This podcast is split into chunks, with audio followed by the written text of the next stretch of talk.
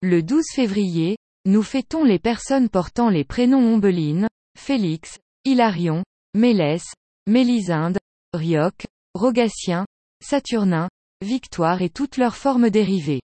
Ce même jour, nous fêtons la bienheureuse Ombeline. Humbeline ou Ombeline alors que son père et ses six frères se sont consacrés à Dieu à l'abbaye de Cîteaux, en Bourgogne, Ombeline épouse un seigneur et mène une vie particulièrement dissipée et mondaine. Saint Bernard provoque en elle le choc décisif qui entraîne sa conversion en refusant de la recevoir un jour où elle vient lui rendre visite au monastère en grand équipage. Après ces quelques années de vie frivole, elle suit donc l'exemple de ses frères et embrasse la vie monastique. Moniale cistercienne à Julie les Nonins, Bourgogne, Ombeline meurt dans la paix de Dieu. Ombeline, sœur de Saint Bernard, naquit en 1092 à Fontaine-les-Dijon. Mariée au frère de la duchesse de Lorraine, et jouissant d'une grande fortune, elle menait grande vie. Son frère, Saint Bernard, lui en fit le reproche et elle changea de conduite. Elle entra chez les bénédictines de Julie, près de Ravière.